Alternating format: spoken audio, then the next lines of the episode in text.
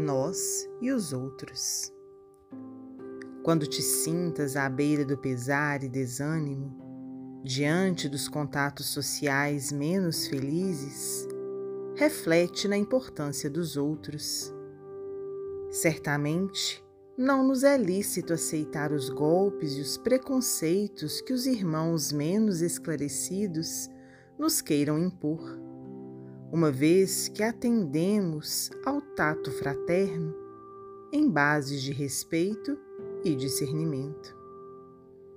Não podemos, no entanto, esquecer que os outros são para nós os companheiros do caminho, os associados de ideal, os colegas de aprendizado, os fornecedores de serviço,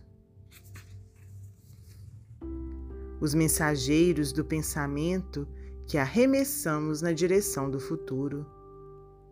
Os ouvintes de nossas palavras, os leitores das páginas que mais amamos, os simpatizantes da causa a que empenhamos o coração, os consumidores de nossas ideias, os cultivadores dos princípios que nos clareiam a estrada, os continuadores do esforço que nos marca a existência os amigos de nossas realizações.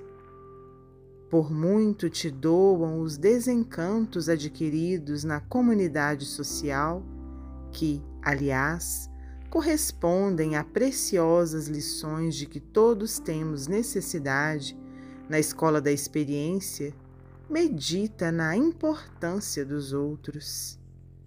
Eles são efetivamente nossos irmãos e tudo aquilo que fizermos aos outros determinam as leis da vida, seja debitado ou creditado em nossa conta diante da humanidade, nossa família maior.